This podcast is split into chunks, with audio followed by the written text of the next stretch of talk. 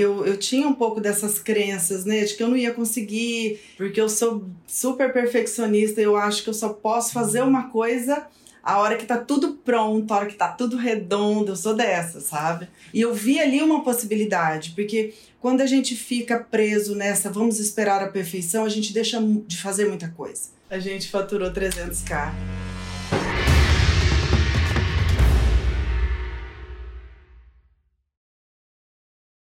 Seu podcast Faixa Marrom, uma conversa com alunos e alunas da fórmula de lançamento que fizeram 100 mil reais em 7 dias, ou como a gente gosta de chamar aqui, o 6 em 7. 6 em 7, 6 dígitos de faturamento em 7 dias. Essa, o intuito dessa conversa é inspirar, mas é, é um pouco mais do que isso. Além de inspiração, a gente aprende com erros e acertos das pessoas que trilham essa jornada. E hoje eu estou aqui com a Andréia. Tudo bom, Andréia? Eu devo chamar a doutora Andréia. Não, André, é Tudo melhor. bom? Tudo bem, Érico, e você? De onde você está falando, André? De São Paulo hoje. Que legal. E vem cá, em que nicho você fez o seu 6 em 7? E no nicho de soroterapia, eu ensino médicos a trabalhar com soroterapia, né? Nutrição através de soros e injeções. Então tá bom. Me diz o seguinte. Explica um pouquinho para quem não é médico um pouco mais sobre soroterapia. Porque eu lembro de tomar soro quando a gente está muito fraquinho, a gente vai tomar soro. É isso? É mais ou menos assim? Ou, ou, não, é um pouco mais além do que eu simplesmente tomar um soro porque está muito fraco. É, hoje a gente tem essa alternativa, na verdade, a via injetável ela é uma alternativa muito mais eficiente de se entregar qualquer medicação, suplemento para o paciente. E hoje já se usa muito para fazer nutrição, né? Então, fazer vitaminas, minerais, aminoácidos, pensando em longevidade, pensando em viver melhor, pensando mais nesse estilo de vida. Então, a gente faz vários tipos de nutrição através dos soros e das injeções. Então, para emagrecimento, para ganho de massa muscular, para melhora de performance física, é, performance cognitiva. Então, a gente, nosso, nosso intuito aí é entregar mais saúde para os nossos pacientes.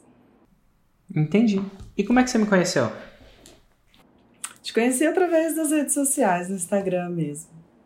Eu apareci na sua frente, literalmente. Você apareceu assim, na minha frente. e apareceu falando aí de é, marketing digital. Ainda para mim era, era muita novidade, eu não me, não me via dentro desse meio, né? Morava numa cidadezinha de 20 mil habitantes, no interior do Mato Grosso do Sul. E, e aí comecei a te assistir e depois de alguns, de uns dois lançamentos do seu curso aí eu resolvi comprar. Eu tinha uma, uma amiga, uma, uma minha cunhada que tem um curso e já tinha feito seis em sete e ela me estimulou um pouco também e me fez acreditar mais, porque às vezes parece mentira, né? É, com certeza. Nossa, mas se a cunhada que já fez não estava fazendo isso para te vender, né? Que eu falo aqui do 6 em 7 e eu tenho um benefício comercial em relação a isso. Mas ela não tinha. E ela falou, vai lá. É isso que ela falou, vai lá. E aprende. Vai lá, faz. É é, você tem muito para oferecer. Enfim, eu tinha aí bons resultados com os meus pacientes e eu tinha muitas pessoas que me procuravam pedindo, muitos médicos, colegas queriam saber como é que eu fazia, por que, que para mim dava tão certo a soroterapia, né? Por que, que a minha agenda estava lotada? Por que, que como é que eu fazia até para vender aquilo, para prescrever aquilo, porque é tudo muito novo, né? A gente não aprende a trabalhar com isso na faculdade. E aí primeiro eu comprei o curso, né? Fiz o curso, mas falei, bem, eu não sei lançar, né? É, vou ter que achar alguém para lançar. E bolei toda uma estratégia do curso, vou lançar um curso de bariátrico. Minha primeira ideia foi fazer um curso para pacientes bariátricos. E, e aí eu fui no seu evento ao vivo, no final de 2019. E lá eu tive vários insights, lá eu quebrei muitas objeções que eu tinha, porque eu sou apaixonada por soroterapia, soroterapia. eu trabalho com isso há muitos anos, eu criei uma franquia, né? eu tenho uma clínica, uma rede só de soroterapia, né? Tô trazendo aí essa, essa, esse nicho novo para o Brasil. E só que eu tinha medo de falar disso com os médicos porque eu tinha medo de competição, né? Eu tinha aí algumas crenças. Mas ao mesmo tempo, eu adorava ensinar meus amigos quando vinham me perguntar, eu sentia o maior prazer de, de, de explicar o meu método, né? E lá no seu evento ao vivo eu entendi que eu não ia criar competição, ia criar autoridade, ia ser muito bom para o meu produto físico também. E, e aí eu mudei é, de, de curso para bariátrica, eu mudei para o meu nicho mesmo, né? Que foi soroterapia. Dito tudo isso, você lembra? Às vezes a gente faz, às vezes é uma somatória de várias coisas que culminam numa decisão, tipo, no seu caso foi para soroterapia, de você de, de resolver as objeções que você tinha para ir para isso. E às vezes é uma coisa que é marcante. Para você foi alguma coisa que eu falei lá? Teve alguma coisa mais marcante ou foi a somatória de algumas coisas?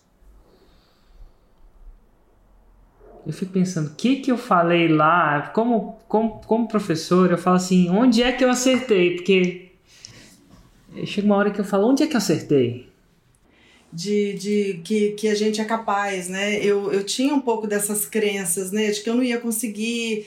E eu gosto muito do feito é melhor que perfeito, porque eu sou super perfeccionista eu acho que eu só posso fazer uma coisa a hora que tá tudo pronto, a hora que tá tudo redondo. Eu sou dessa, sabe? E, e, e isso não serviu só para o lançamento do meu curso, serviu para outras coisas que eu faço hoje na minha vida. Então, vamos começar e ali a gente vai evoluindo, a gente vai se aperfeiçoando. E eu vi ali uma possibilidade, porque quando a gente fica preso nessa vamos esperar a perfeição, a gente deixa de fazer muita coisa. Porque vem outras prioridades, a gente cansa no meio do caminho, a gente se estressa, acontece um negócio, acontece outro, quando você vê vários projetos ficaram para trás, né? Então, vamos começar, vamos, vamos dar um jeito e ali eh, eu vi uma possibilidade de isso ser real. É, foi isso. Que massa. E aí você, com essa decisão, você começa a implementar isso já no seu novo nicho de soroterapia. E como foi o seu primeiro lançamento nesse nicho? Então, Érico, eu, eu fiz até alguns lançamentos no começo. Primeiro eu fui buscar um lançador, né? E, bem, fui fazer uma entrevista com, com uma pessoa e ele falou para mim que trabalhava com marketing digital, que trabalhava com marketing e que ele saberia fazer, né? Só que no meio da nossa conversa, e eu falei assim: olha, o meu problema é que eu quero as coisas do jeitinho que o Érico fala, eu quero aquele passo a passo certinho. Fica tranquilo, André, eu entendo tudo da fórmula de sucesso, ele falou para mim. A hora que ele falou isso, eu já falei assim: bem, esse homem não deve saber muita coisa. Mas eu tava. Já chamou assim, a fórmula errada, né? já chamou a fórmula errada. Eu falei assim: bem, ele não deve saber muito, mas eu precisava tanto que eu topei contratar esse cara. E não deu certo, óbvio, porque ele não entendia nada de fórmula de lançamento, tanto é que ele chamava de fórmula de sucesso. e mesmo não dando certo, ele acabou contratando uma outra pessoa que super entendia de fórmula e tal, já tinha assistido. É, enfim, a, acabou dando um pouco certo por causa disso. Ele mesmo não sabia, mas o, o, o contratado sabia. E nós fizemos um primeiro lançamento sem tráfego, um lançamento semente. E nós faturamos 57k nesse primeiro lançamento. É, aí como eles não sabiam fazer direito, eu falava assim, gente, tem que ir para o lançamento interno, tem que ir para o interno. É, eu tinha assistido o curso, mas não, não era minha especialidade ali, né? Trabalhar com essa parte toda é, de montar, de organizar, de, de, de mandar os e-mails, enfim. E eles não sabiam fazer direito. E aí a gente ficou lançando semente algumas vezes é, aquele vício do semente, né? É, porque era mais fácil e a gente lançava sem tráfego no orgânico e a gente faturava. Faturava 60, faturava 30, faturava 40. Até que eu falei: não, gente, chega, eu preciso dar o próximo passo. Aí acabou que eu me desfiz dessa equipe porque eles não sabiam fazer mesmo, né? E acabei encontrando uma pessoa que entendia e que fazia o seu passo a passo. E eu falava assim: tem que ser, cadê aquele e-mail? Não mandou aquele e-mail que o Eric falou que tem que mandar. E aí é, ele, porque você sabia de dentro, né? É impressionante é. como É, o que a pessoa fala é diferente do que a pessoa faz. Que na hora de vender, ele tinha que vender, ele tinha que pagar os boletos dele. Você perguntou se ele fazia, ele falava que fazia, nem que ele não fizesse. Às vezes é o que a pessoa faz no desespero, é o, né? Os filhos tendo que ir para escola, saúde, plano de saúde, com o boleto chegando, aluguel ou prestação do carro. É isso que a pessoa faz, né? E aí você foi checando, cadê aquele e-mail, cadê isso, cadê aquilo? É. E não tinha, e não acontecia, né? Tráfego, não acontecia. A gente fazia sem, sem tráfego. Gente, não dá para rodar desse jeito. A gente tem que fazer um interno. Enfim. E aí eu, no começo desse ano, acabei conhecendo uma outra pessoa, o Ricardo, que hoje é meu lançador. E quando a gente fez o lançamento interno ali, bonitinho, passo a passo, todos os e-mails, tudo do jeito que manda o figurino do, do Fórmula de lançamento, não do Fórmula de sucesso, a gente faturou 300k no, próximo, no primeiro lançamento com ele. Uau, isso aconteceu quando? Em, em fevereiro, comecinho de fevereiro. O, em dezembro a gente tinha feito um lançamento de 30 e aí em, em fevereiro a gente fez um de 300. Total. E eu falo assim, isso é importante para mesmo o expert entender da fórmula o suficiente para saber se a fórmula está sendo executada. Enquanto ele não fizer, ele não vai saber. Porque o que, que acontece? Eu costumo dizer, essa é uma das minhas frases prediletas. Peru, o Peru, o animal Peru, não vota no Natal. Ele vota na Páscoa. Ah, vamos ter Páscoa. Vota, vota no Corpus Christi, vota na Semana Santa. Mas no Natal ele não vota, porque o Peru, no Natal, ele não vota contra si, né? contra a sua vida. E um, quando você pega uma pessoa que não executa bem, não manda um e-mail sim, ele não vai falar que oh, o problema é que eu não executei bem, que eu não fiz o passo a passo. O que, que é isso? Porque Peru não volta no Natal. E, geralmente ele vai falar, ó, oh, a fórmula não funciona, vai colocar a culpa nesse ali. E quando o expert não tem a menor noção de fórmula, ele nem sabe. Vai fazer o quê? Ah, realmente é isso. Eu não entendo disso, então realmente é isso. Então ele fica à mercê de ter seu sonho atrasar. Ah, não, a gente tem que fazer o semente de novo. Ah, não, a gente está fazendo certinho, mas cadê aquele Ah, não tá. Então, se você não sabe exatamente, é isso que tende a acontecer. A pergunta que muita gente me fala é: gente, médico.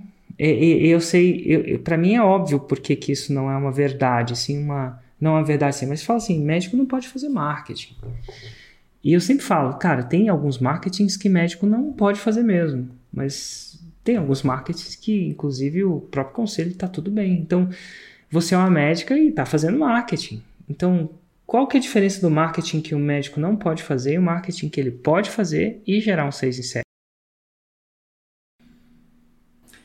É o marketing de conteúdo, né? A gente falar sobre uma doença, uma solução de uma doença, uma pesquisa, um estudo novo que está sendo feito fora do Brasil. Eu, eu falo muito sobre isso, né? Porque como é um assunto muito novo, eu falo que ainda, eu ainda tenho um trabalho muito educativo, de, porque tem gente que nunca nem ouviu falar de soroterapia, a grande maioria dos médicos, né? Então é um, é um nicho muito novo no Brasil. Então acho que é, é, é informação, é conteúdo mesmo, né? É, o médico pode não educar, pode, não pode? Pode. Ele só não pode, por exemplo, mostrar um paciente, ele não pode mostrar um antes e depois. Existem algumas é, por exemplo, eu, prova social do meu paciente eu não posso dar. Eu posso dar uma prova social de um médico que fez o curso, de um colega que trabalha com isso e tem resultados. Eu posso contar os resultados que eu tenho, mas eu não posso expor o paciente. Né? Claro. E assim, e o legal é que existe uma, uma sacada que existem coisas que podem ser feitas, podem ser feitas, mas quem não, quem é ignorante no sentido de ignorar, bota tudo no mesmo mesma coisa e acha que não pode fazer de jeito nenhum. A ignorância é você colocar, tipo, aquela pessoa que acha que todo homem é safado. Não é todo mundo, tem homem que é safado, tem homem que é legal. Todas as mulheres são XYZ. Ah, não, nem toda mulher é assim. Se generalizar, você acaba tornando um processo meio menos eficiente, imagino eu. E o que, que você daria de dica para alguém que é faixa branca agora? Que nunca lançou? Você tendo chegado ao 6 em 7? Que dica que se daria é... para alguém que está começando a jornada agora? Olha, Érico, eu sempre fui uma pessoa que queria resultados sempre muito rápidos, né? É, sou meio imediatista, assim, perfeccionista e imediatista. Então eu acho que é, é, ter um pouco de cautela. E se não começar hoje, daqui a um ano, você não vai ter o resultado que eu estou tendo hoje. Então eu acho que é o primeiro passo mesmo. É, eu cometi muitos erros no começo, eu tive que regravar meu curso inteiro. Eu gravei, agora eu tive que regravar ele todo. Então a gente vai aperfeiçoando. Mas se eu não tivesse feito daquele jeito ano passado, eu não estaria melhor hoje, né? Eu não teria evoluído. Hoje eu criei uma autoridade nesse nicho, né? E é, eu sou chamada para palestrar em congressos, em eventos. É, realmente, e, e, tu, toda essa estratégia que você ensina no, no Fórmula me, trans, me ajudou a me transformar numa autoridade. E eu, a, a vida das pessoas que eu consegui melhorar hoje são a minha missão, são o que me alimenta. Eu falo que hoje eu não sou mais só uma médica, eu sou uma colecionadora de histórias, né? Das pessoas que eu ajudei a mudar. Mas eu tive que dar aquele primeiro passo, mesmo querendo ser perfeita, né? Então eu acho que é isso, é, é começar pequeno mesmo, é aceitar que a gente começa pequeno, tá tudo bem. Interessante que quando a gente vai ficando mais velho, vai tendo mais sucesso na vida, é mais difícil, né? Voltar, vestir a sandalinha da humildade no sentido de eu posso começar pequeno, eu posso ter pequenos resultados. Porque a criança já não tem isso, né? Ela, ela celebra cada pequeno resultado. Meu filho está aprendendo a, a, a, Às vezes eu estou aprendendo várias coisas, a criança está aprendendo o tempo inteiro, né? Eu, recentemente, a gente estava de férias e ele estava aprendendo a kitesurfar. Isso é surfar o kite, né? Levantar uma pipa e sair surfando no meio do mar, acredite ou não. E é impressionante como ele comemora pequenas vitórias. Pequenas vitórias. E assim, de vez em quando a gente vê várias pessoas que começam o processo, mas depois de mais velhos, né? depois de adultos. E eu começo a observar a diferença de uma criança para um adulto clássico. O adulto, Recentemente eu vi um adulto aprendendo. Então, primeira coisa que voltou o adulto. Isso, isso não é uma crítica a esse adulto. É um adulto, uma, uma crítica aos padrões que acontecem. Eu não sei se acontece assim até na própria soroterapia. Eu queria até explorar isso. Se acontece. Eu, eu moro numa rua que parece que só tem médico aqui. Parece que eu tenho. Um, eu precisava ter um CRM. Fica perto do hospital, para não ser errado. E meus vizinhos é tudo médico. Tudo é uma palavra errada, mas e é massa que médico é um. É uma criaturazinha ímpar. Eu comecei a andar muito com médico. Eu nunca tinha andado com médico, mas, pô. E é muito legal o jeito que eles falam das coisas, né? Eles têm um próprio dialeto, né? Como o cara do formato, enfim. Inclusive, um desses médicos a gente tá... É, mas assim, o que que acontece? A primeira coisa que as pessoas no, nesse novo esporte, que é um esporte complicadinho, ela volta, a pessoa volta a criança comemora pequenas vitórias. Nossa, o kite levantou o voo. O adulto, ele chega lá, se não está surfando da primeira vez, ele está chateado. A criança volta com umas pupilas dilatadas. Eu não sei se você já percebeu, uma pessoa quando fica muito pupila dilatada, ela fica meio. Eu, eu acredito, tá? Isso é uma observação, mas ela fica meio maravilhada, em êxtase. Tipo boba, sabe? Quando a primeira vez que você anda, você, você deve ter. Uau. Ah, o adulto volta questionando o instrutor. Tá me ensinando direito. No caso do kite, você tem que ir e voltar a pé, né? Você desce velejando, volta a pé. Cara, por que eu tô voltando a pé? Será que ele tá me fazendo certo? Será que eu não fazendo errado? Nove, bons 50% do tempo ele questionando o instrutor. Será que eu peguei o instrutor certo? Será que eu não? A criança se entrega, né? Ela comemora pequenas vitórias, tem expectativa zero. não sei se é zero, mas, pô, se ela ficou feliz com o kite levantar voo, e o, o adulto ele fica mais triste se não saiu surfando. Dá o primeiro tombo, ele fica chateado. Passa muito tempo questionando o instrutor. O papo tende a ser uma um questionamento. E eu não falo isso apontando dedos, não, porque eu devo ser igual, até certo ponto. Eu fico pensando no seu nicho. Agora, pensando que médicos são criaturinhas ímpares, pelo menos os meus vizinhos são, você sente como, de médica para, vou dizer, professora, mentora, não sei qual é o seu papel, como você vê. Você vê isso também? Já em adultos ou não, com médicos geralmente eles têm um, um, um perfil de aprendizado diferente.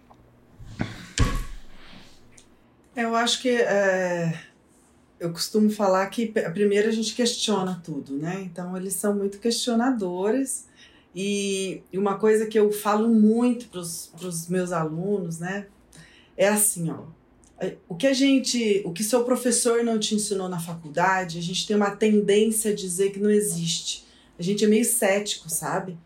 E nos dias de hoje, aonde nós temos o Watson aí que lê todos os artigos em 8 segundos, todos os artigos são lançados por dia em 8 segundos, que a gente demoraria 27 horas para ler, você não tem como Você está falando sério que ele lê isso mesmo? Aquele, Watson, aquele é. programa de inteligência?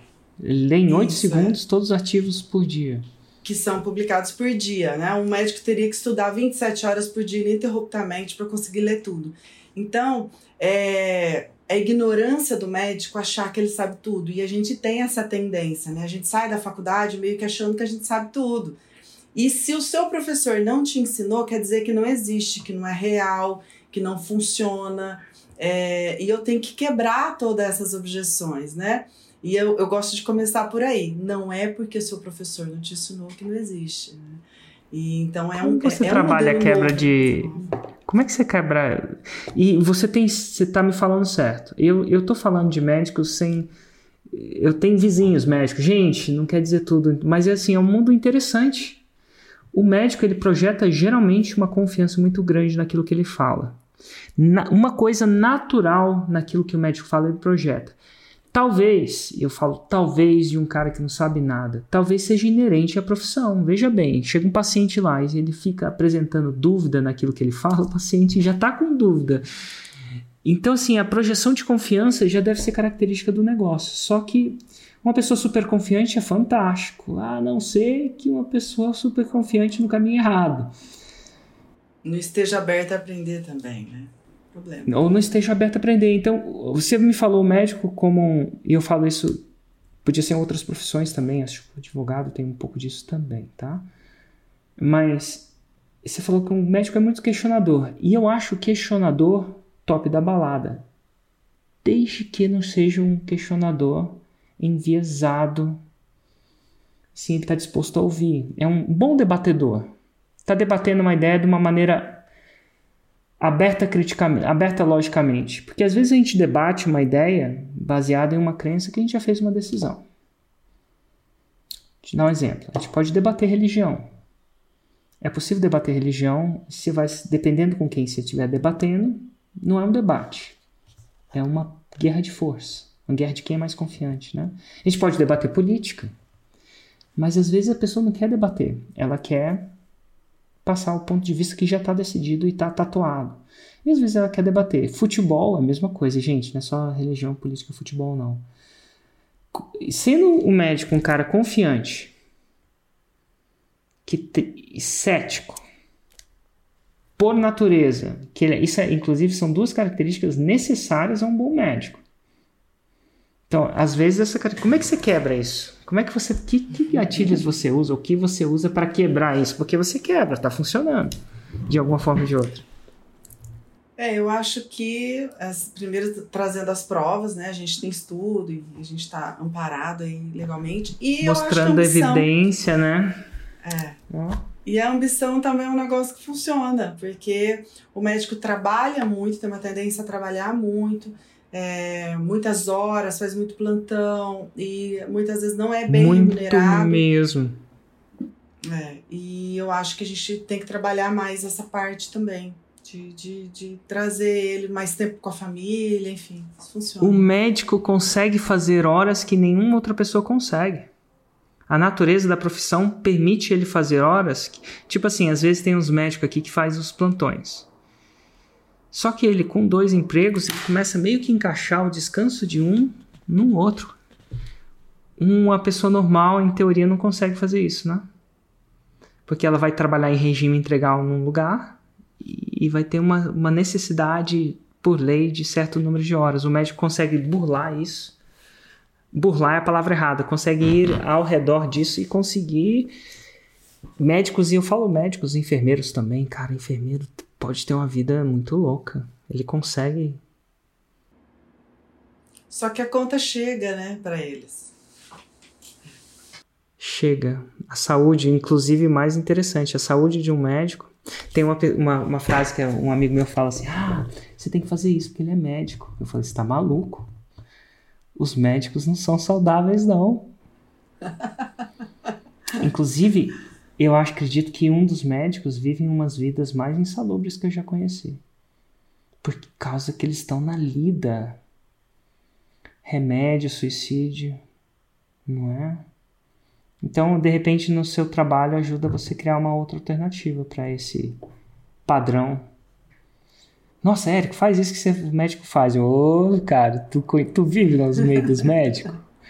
A vida do médico é meio insalubre. Dorme pouco, trabalha pra caramba, o trabalho é intenso. Muitas vezes ele não tem tempo.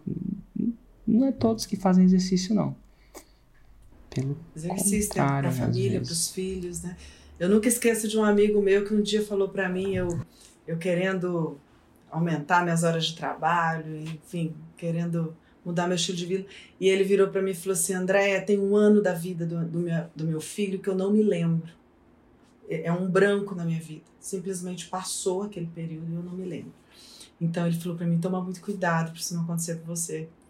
E é muito isso. Às vezes a gente entra num ritmo de trabalho que a gente perde quando você vê, tá lá na frente, sem saúde, é, é, sem ver os filhos crescendo, né? Então a própria ambição, esse de desejo de mudar, talvez seja isso, né? Que você usa também, que você argumenta. Ele, ele também se acha muito merecedor porque ele estudou muito, então ele quer ganhar bem, ele, ele estudou imaginando um ideal, que ele vai ser bem sucedido, que ele vai ter um carrão, que ele vai ter uma super casa, que ele vai, vai ter fazer lindas viagens.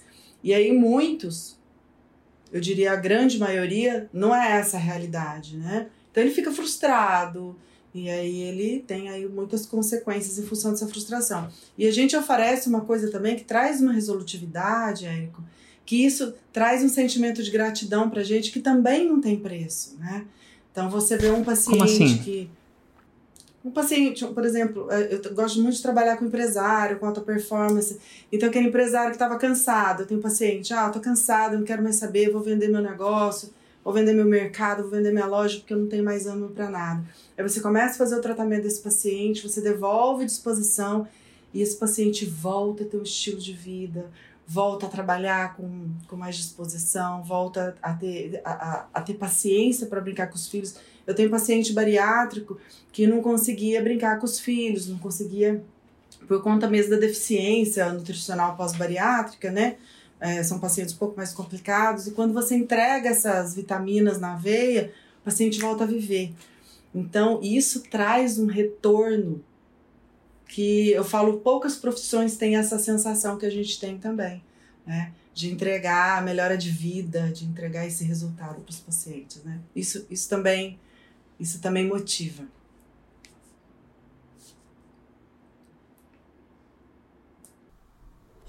Eu, eu, eu não sei como é que é você. Assim, às vezes eu faço isso aqui e às vezes eu converso com as pessoas muito legais. Tipo você, olha só, você. Foi do Mato Grosso pra uma cidade que você fala de 20 mil habitantes. Tipo assim, interior. E, gente, convenhamos, Mato Grosso já é meio interior, não é? Tipo, não é? tipo assim, interior de São Paulo deve ser diferente do interior de Mato Grosso. Total. Eu acho que total. total. Eu, eu não conheço o interior. E agora você tá fazendo essa parada, agora tá fazendo online. É médica, mexe com uma parada que chama soroterapia, vai vendo. Inclusive eu já fiz algumas dessas sem saber que era que chamava isso, mas agora eu tô começando. Já tomei vitamina D na veia, por exemplo fiz umas sessões de XYZ, de umas paradas fosforescentes. Total. E assim, agora, agora, ah, isso então. Dito tudo isso, é, às vezes conversando com a pessoa tem umas ideias tão loucas. Tão loucas. Me conta. Mas assim. vou te contar uma ideia que eu não, não sei como é que eu tive aqui. E eu, eu tava falando isso com a, como é que ela chama? Acho que é. Às vezes vem uma ideia muito louca. Eu ficava pensando sobre o sistema de educação. Eu, tem uma coisa que me, me, me, que, que me pega no sistema de educação. Porque cê, olha o que, que você estava falando. Tem médico XYZ, né, que tem uma ideia de que quando ele certificar, depois de, eu vou chutar 5 anos de medicina, mais X de residência, mais X de. A gente está falando de 5 a 10 anos de estudo? Tô, tô chutando errado ou tô chutando. Não, é tipo, é de 6 a 10. 6 a 10, tá? 6 a 10 anos de estudo pelo que eu falo aqui com os caretas que moram aqui perto, assim, eu falo, é, não é qualquer estudo também não, é uma faculdade tensa, é uma faculdade intensa. Mistura um pouco não só da, do estudo formal e psicológico, como é os advogados, que é, tipo, são intelectual quase, né? Com uma parada que você tem que abrir alguém, e esse alguém tá vivo ali na sua frente, e você tem que fazer uma parada. O, o médico aqui do lado falou assim, cara, como é que eu falei, eu perguntei pra ele, eu tinha feito uma vasectomia, ele falou assim, cara, como é que faz vasectomia? Você aprende na faculdade como fazer vasectomia? Ele falou, é, não é bem assim. Não é que você aprende toda a cirurgia, você, você aprende mais ou menos como é que funciona a parada. Aí você, o cara começa a fazer a cirurgia lá do seu lado, fala assim, ô, oh, quer dar uma olhada aí? Vamos lá. É assim que. Tipo, pô, não é só estudo físico, é um estudo. Pô, você abriu uma pessoa ali na sua frente, a vida dela tá na sua mão, às vezes ela chegou quase morta. Então vou dizer que é um estudo intenso. Mas chega no final, disso, parece que não veio aquilo que você esperava. Então eu vou dizer que o, o sistema de educação como está, mesmo formal, mesmo isso, é falho. E eu, eu acho que a razão disso não é uma razão ruim. É uma razão de o mundo anda mais rápido do que o sistema tradicional anda. Tipo, a gente falou de. Antes da pandemia não podia rolar telemedicina. Teleconsulta. Eu acho, posso estar errado, tá? Mas o médico mandava, eu tinha que buscar a receita no consultório. Ele não podia mandar uma receita pelo WhatsApp.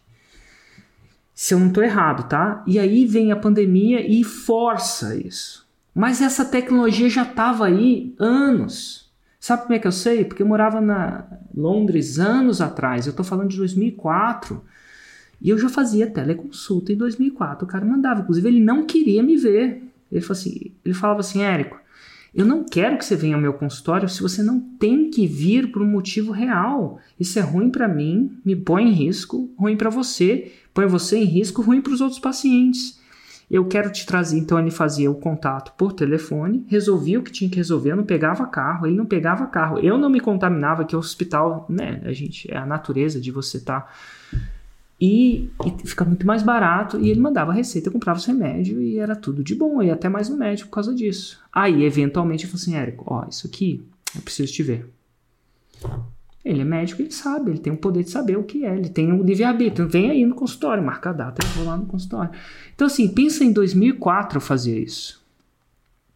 Em 2010 aqui não estava rolando por motivos que a educação formal, os conselhos, eles andam mais devagar do que o mundo corre.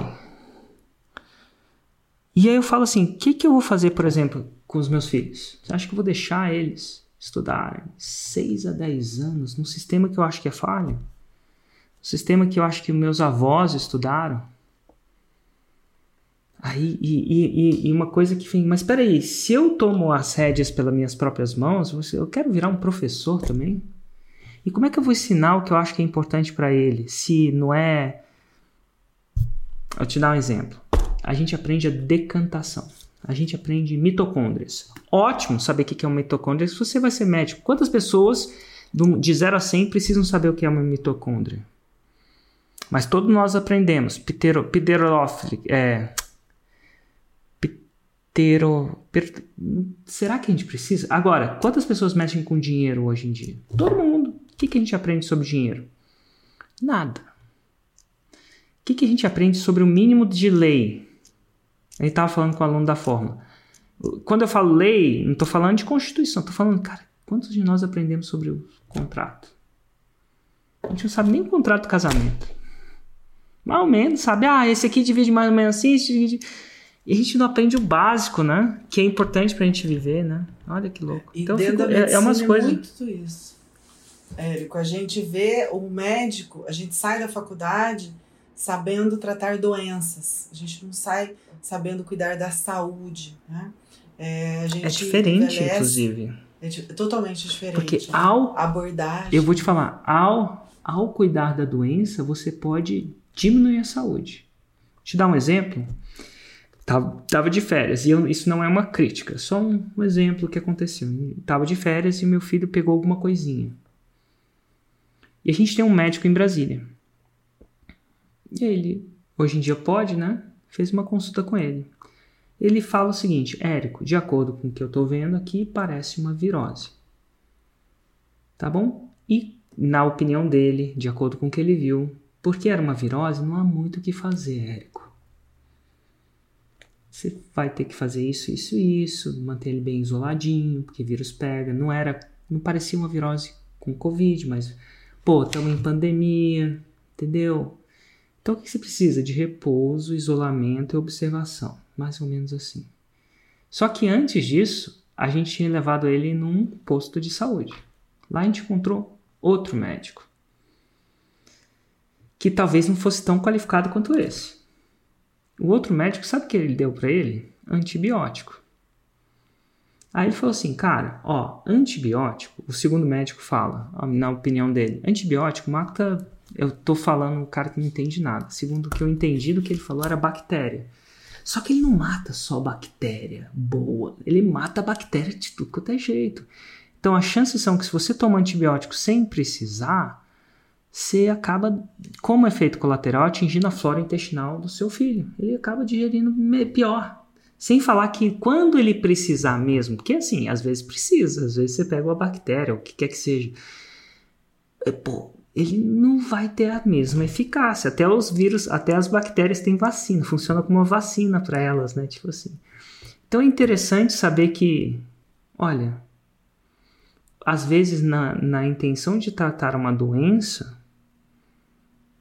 o remédio é pior que a doença em si.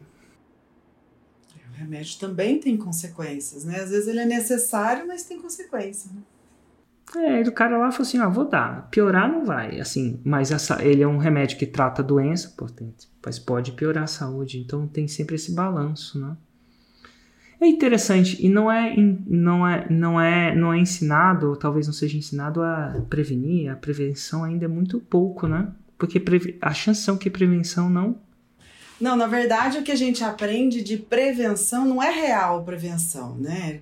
Você fazer um ultrassom de mama ou uma mamografia uma vez por ano a cada três anos para prevenir o câncer de mama, não, é só preciso descobrir ele antes. Mas prevenir, você fazer o exame de próstata sempre para prevenir o, o, o, câncer de próstata, não é uma prevenção, é só fazer o diagnóstico antes. Você vai pegar a doença no começo, mas agora prevenção. Prevenção tem a ver com estilo de vida, com alimentação, tem a ver com, pra, com esse olhar, né? E, e, isso a gente não aprende, a gente só aprende assim, ó. Insista com o seu paciente para ele fazer o exame todo ano, para a gente descobrir a doença antes, só isso, né? São coisas totalmente diferentes. Eu tenho a, a esperança que isso vai mudar lá na base? Talvez até mude. Eu acho que vai demorar? Acho que vai demorar bastante. Por quê? Porque o sistema é um pouco mais complicado de mudar.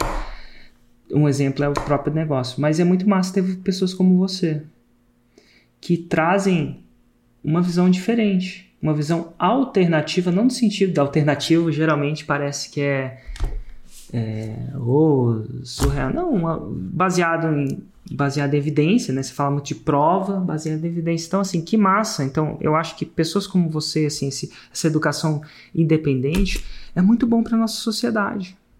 Porque tá aí você trabalhando uma coisa que a faculdade, pela estrutura que ela é, não trabalhou. E chances são que vai demorar uns bons anos para trabalhar. Né? Então, esse, esse, é super legal. Então, esse, esses insights que eu tenho, assim, que legal. Se eu ajudar um médico a ensinar médico. Uma coisa que não se aprende na faculdade ainda. Né? Isso é muito bom. E e a gente tira a educação só das mãos. Eu falo só não. Eu acho que a educação institucional é importante, tem sua, seu valor, tá?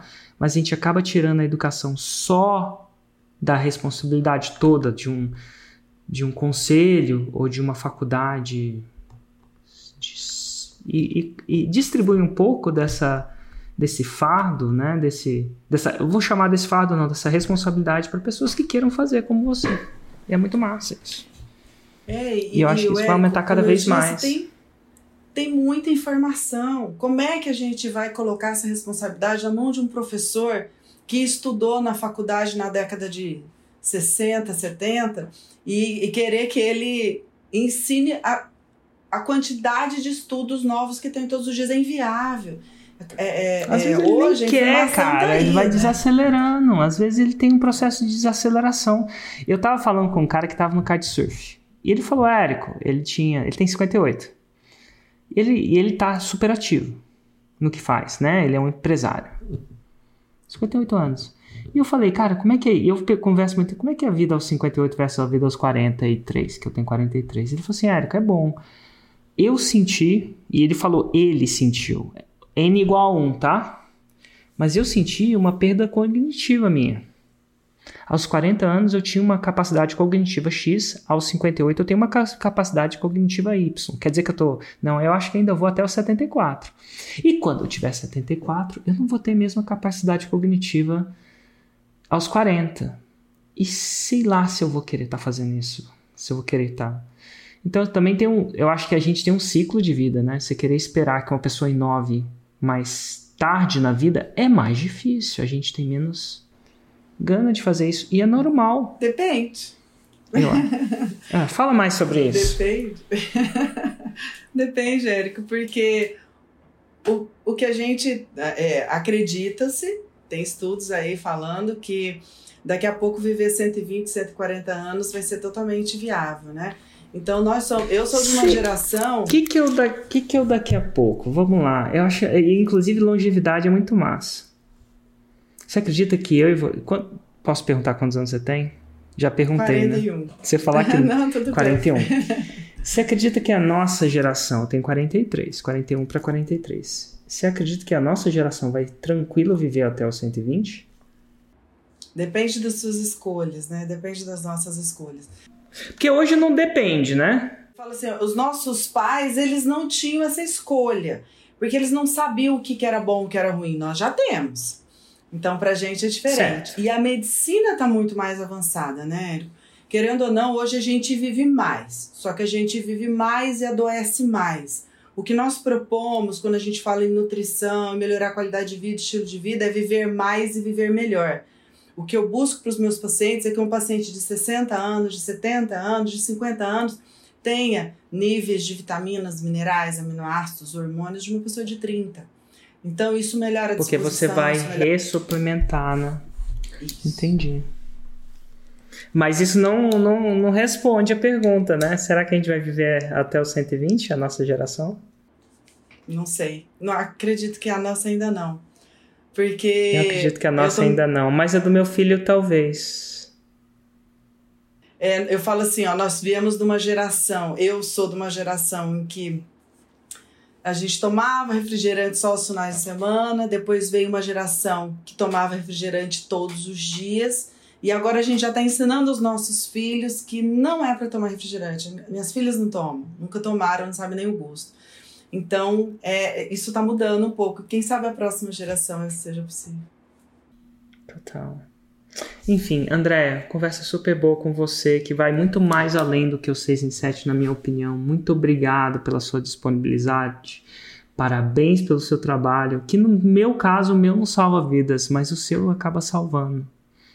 Assim, no sentido mais direto da palavra, e isso é muito bom. Ter alguém que está preocupado em, em preencher alguma coisa que o sistema não. Em vez de a gente simplesmente culpar o sistema, né? por que não fazer alguma coisa a respeito? Com integridade, com impacto e tudo mais. Parabéns. Muito obrigada e gratidão também por toda a sua doação, viu, Érico? É, você também transforma vidas aí de uma outra maneira e eu acho que uma das coisas que você mais eh, me, me incentivou foi acreditar em mim mesmo.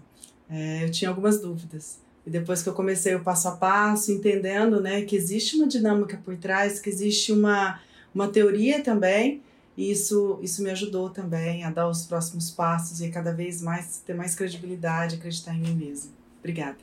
Que ótimo. Que massa. Muito obrigado também. Um abraço. Tchau, tchau. Tchau, tchau. Abraço.